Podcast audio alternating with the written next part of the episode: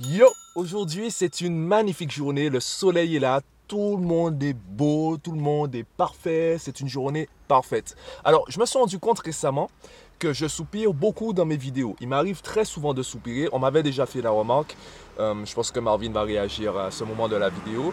Il m'avait déjà fait la remarque parce qu'il sait que, en fait, ma vie, c'est pas un soupir. Voilà, c'est moi, je suis bien. Franchement, je me sens heureux. Tu vois, pour moi, je vis dans le bonheur.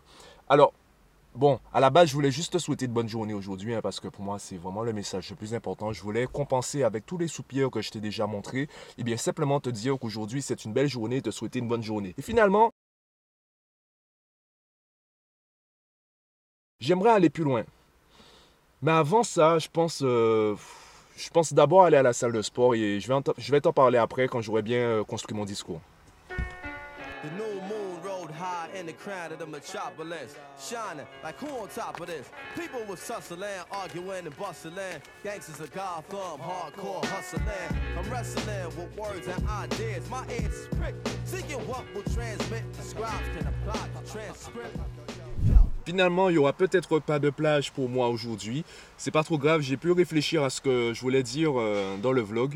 Alors, je vais parler déjà du livre L'intelligence émotionnelle de Daniel Goldman où je trouve, il me semble que c'est dans ce livre, hein, je ne l'ai pas avec moi donc je ne peux pas vérifier, il montrait, il expliquait la différence entre une émotion et un sentiment. Il me semble que c'est dans ce livre, mais en tout cas ça doit être dans d'autres et euh, d'ailleurs je, te, je te parlais de plusieurs perceptions différentes de la même chose, plusieurs discours qui s'adressent de toute façon à des publics différents avec des niveaux de compréhension différents. Donc il disait que une émotion, tu la ressens, on va dire, ça vient comme ça. Tes réactions émotionnelles et surtout la durée que tu vas donner à cela, c'est ce qui va créer les sentiments. Donc un sentiment, c'est, on peut dire, une émotion que tu fais durer. Ce sentiment que tu fais durer va devenir une humeur, va devenir finalement une personnalité. Donc en développant ton intelligence émotionnelle, tu peux choisir les émotions que tu souhaites euh, transformer en sentiments, en humeur, etc. Et mon exemple concernant le bonheur, c'est que on a l'impression que le bonheur, c'est une joie constante, c'est un sourire constant.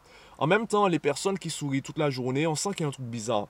D'ailleurs, c'est le cas par exemple des clowns. Le, personnage qui rigole, euh, qui est souriant tout le temps, eh bien, euh, on a le cliché qu'en fait, la personne qui, se cache derrière le masque, c'est, euh, ou derrière, le maquillage, une personne qui est triste. Donc, à force de sourire tout le temps, eh bien, ça devient faux et on perd ce bonheur.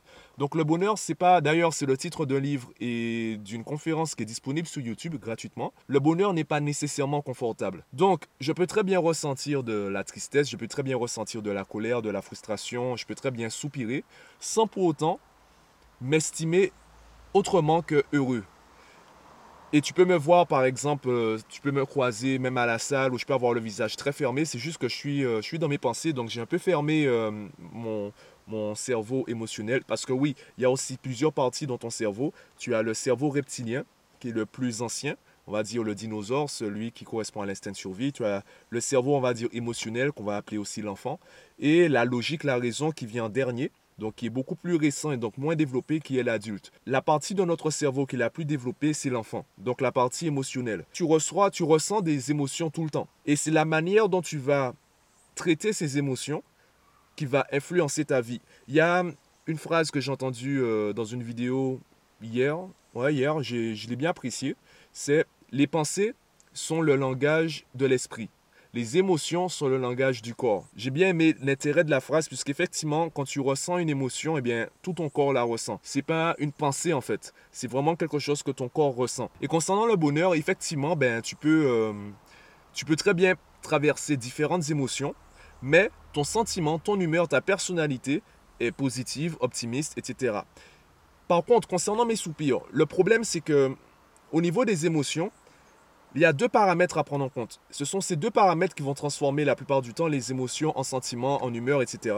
C'est la répétition et, on va dire, l'impact. L'impact, il y a des phrases, il y a des mots qui blessent.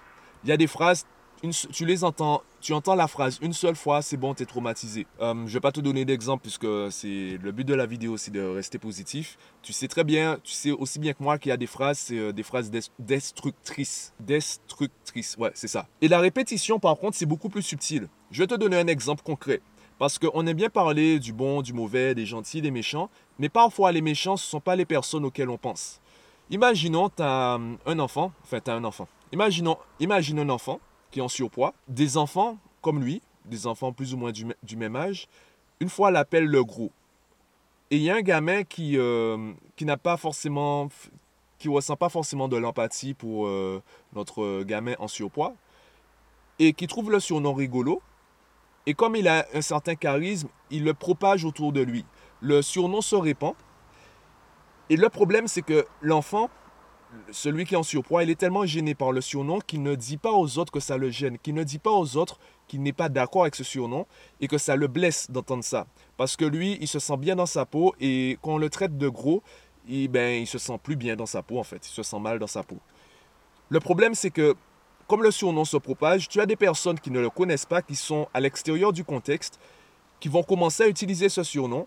Et c'est comme ça que tu arrives à entendre des choses comme euh, Ouais, on a tous un ami qui est gros. Ouais, c'est lui le gros de la bande. Quand tu les écoutes, tu entends ces personnes dire euh, Oui, mais ça ne le dérange pas, c'est notre pote. Euh, ouais, mais c'est pas méchant. Je dis pas ça méchamment. Tu peux, trouver, tu peux entendre la même chose avec le, le, noir, le nègre du groupe, etc. Tu as des gens qui vont utiliser des termes blessants, mais vont pas s'en rendre compte parce que ça a commencé tout doucement et on n'a pas coupé le robinet assez tôt. Donc avec la répétition et surtout des personnes qui sont en dehors du contexte, tu as des mots qui vont, euh, créer chez toi des émotions. Mais au début, c'est des petites émotions. Tu vas même peut-être te dire, bon, c'est pas trop grave. On le voit surtout au boulot, où tu vas accepter certains comportements de tes supérieurs ou de tes collègues parce que tu es là pour ton salaire, tu n'as pas envie de perdre ton boulot et te dis, ouais, c'est pas si grave. Sauf que la répétition fait qu'au bout d'un moment, tes émotions négatives deviennent des sentiments négatifs, ça devient une humeur, ça devient même une personnalité. Tu vas devenir irrité, irritable, tu vas euh, tu vas pratiquement, en fait, tu pourras même faire un burn-out parce que ce sont, en fait, ce sont des détails. Et justement, le problème aujourd'hui, c'est que même, euh, j'ai même lu un article disant que, enfin un article, je crois que, je crois que c'était des tweets, quelqu'un qui disait qu'un employeur a le droit de faire appel à un deuxième cabinet pour, euh, pour vraiment justifier ton arrêt maladie. Parce que bon, si tu as une jambe cassée, que tu as un plâtre, ça, ça se voit. Par contre, être dépressif, eh bien, euh, si l'employeur pense que, euh, que tu couillonnes les gens et que tu, tu, tu es en train de faire ton petit cinéma, eh bien, l'endroit de, de demander une contre-expertise. Eh bien, ça, c'est un problème. C'est un problème parce que ça traduit justement une incompréhension. Tes collègues, ils vont pas se rendre compte qu'ils te blessent parce que leurs mots pour eux n'a pas beaucoup d'impact, mais la répétition est là. Et parfois, tu vas te retrouver à adopter certains comportements sans t'en rendre compte parce que tu n'as pas fait attention à cette répétition. Donc moi, j'ai décidé de changer ça. J'ai décidé d'arrêter de soupirer euh, devant la caméra. Voilà. Euh, il pleut, mais c'est pas grave. Je crois que là, il a arrêté de pleuvoir. Le sol est humide. le sable est humide, mais c'est pas grave. Je passe une excellente journée. Et j'arrête le vlog sur ça. Bonne journée.